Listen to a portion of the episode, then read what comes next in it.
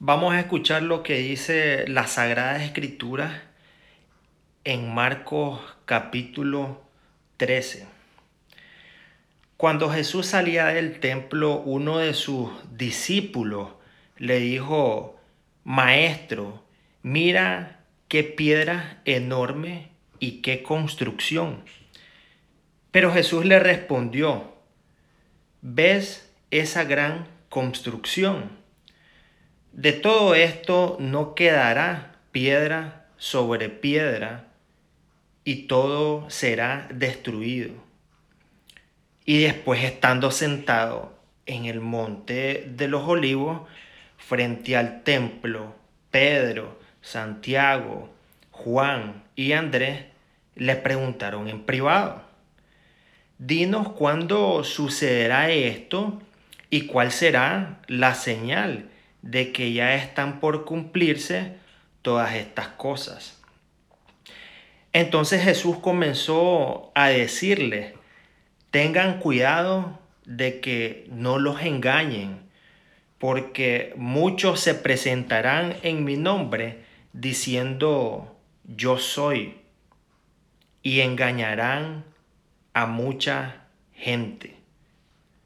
Ahora, no se alarmen cuando oigan hablar de guerra y de rumores de guerras.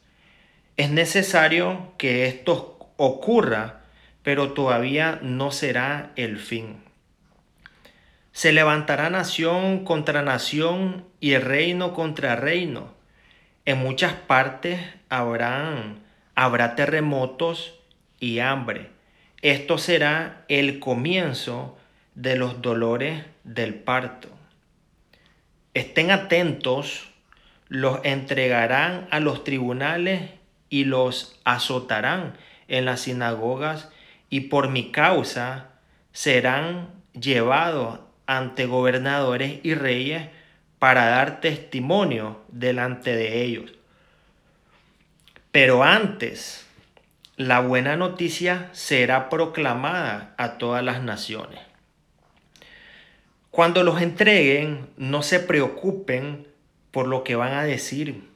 Digan lo que se les enseñe en ese momento, porque no serán ustedes los que hablarán, sino el Espíritu Santo.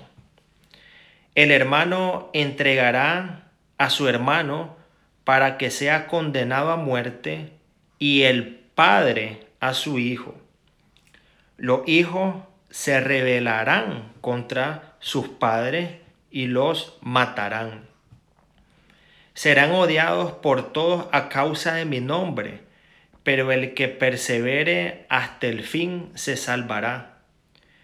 Cuando vean la abominación de la desolación usurpando el lugar que no le corresponde, el que lea esto, entiéndalo bien los que estén en Judea, que se refugien en las montañas.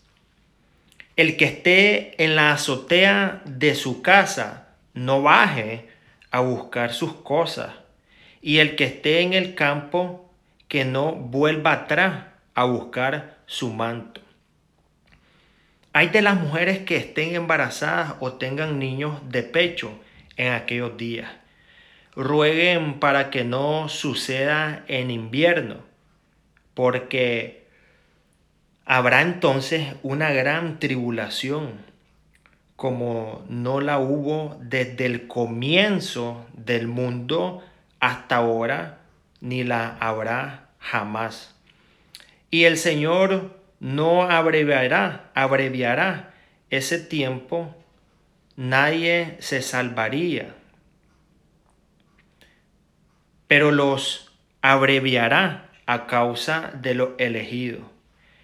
Si alguien les dice entonces, el Mesías está aquí o está allá, no le crean, porque aparecerán falsos Mesías y falsos profetas que harán milagros y prodigios capaces de engañar, si fuera posible, a los mismos elegidos.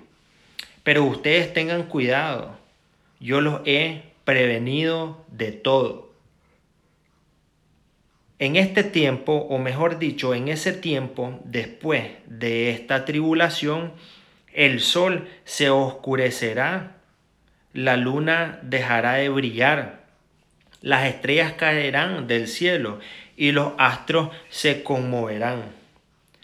Él se verá y se verá al Hijo del Hombre venir sobre las nubes, llenos de poder y de gloria.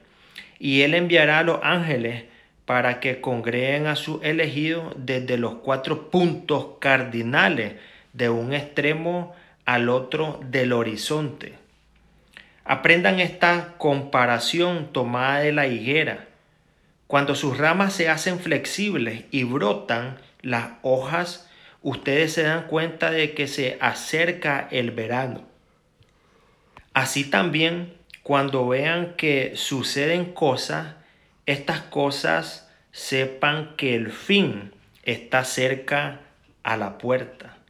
Les aseguro que no pasará esta generación sin que suceda esto. El cielo y la tierra pasarán, pero mis palabras no pasarán. En cuanto a ese día y a la hora, nadie los conoce, ni los ángeles del cielo, ni el Hijo, nadie sino el Padre.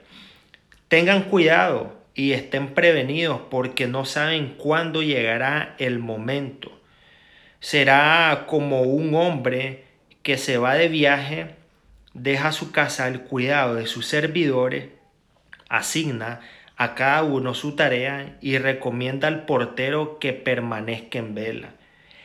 Estén prevenidos entonces porque no saben cuándo llegará el dueño de casa, si al atardecer, a medianoche, al canto del gallo o por la mañana no sea que llegue de improviso y los encuentre dormidos. Y esto que les digo a ustedes, los digo a todos, estén prevenidos. Palabra del Señor.